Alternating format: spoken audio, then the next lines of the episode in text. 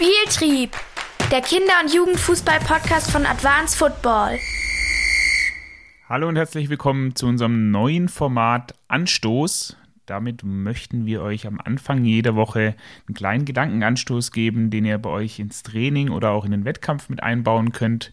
Geht einfach darum, dass Dinge, die Sakko und ich in den letzten Jahren irgendwie erfahren haben, beziehungsweise die wir auch mitgenommen haben aus unseren unterschiedlichsten Stationen, sei es bei Bundesligisten, aber auch im Ausland, dass wir die euch so ein bisschen mitteilen und ihr euch selbst Gedanken drüber machen könnt, wie ihr das vielleicht bei euch in den Trainingsalltag oder in den Wettkampfalltag mit einbauen könnt. Ja, das soll alles nicht lange gehen, sondern innerhalb von zwei, drei Minuten erklärt bzw. beschrieben. Wir würden uns dann natürlich auch über, über Feedback freuen, wie ihr das entsprechend angewendet habt, beziehungsweise ob es euch was geholfen hat. Also viel Spaß mit Anstoß.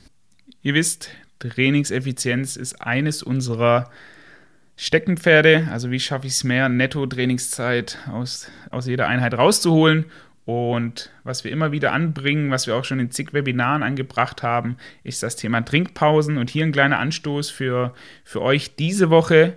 Schaut doch mal, dass ihr alle Trinken, die ihr mit, euren Mannschaft, mit eurer Mannschaft habt, beziehungsweise eure einzelnen Spieler habt, dass ihr die in eine Kiste packt und die wird von Übung zu Übung getragen und nicht, wie es klassischerweise ist, irgendwie am anderen Ende des Platzes aufgebaut und dann rennen die Kinder rüber und kommen wieder her, und man verliert 10 Minuten, weil die Hälfte verliert man auf dem Weg, sondern wie schaffe ich es, das möglichst effizient zu machen? Ich nehme eine Kiste, packe da alle Trinken rein, müssen natürlich gucken, ob das bei euch Corona-konform ist momentan und einer oder zwei in jeder Trainingseinheit werden dann damit beauftragt, dass sie diese Trinken bzw. diese Kisten von Übung zu Übung mittragen und so habt ihr deutlich kürzere Wege und könnt trotzdem diese Trinkpausen machen, ohne dass ihr dann zu viel Zeit in Anspruch nehmen. Probiert das gerne mal aus. Ich bin gespannt, was er dazu sagt. Wir haben wahnsinnig gute Erfahrungen damit gemacht.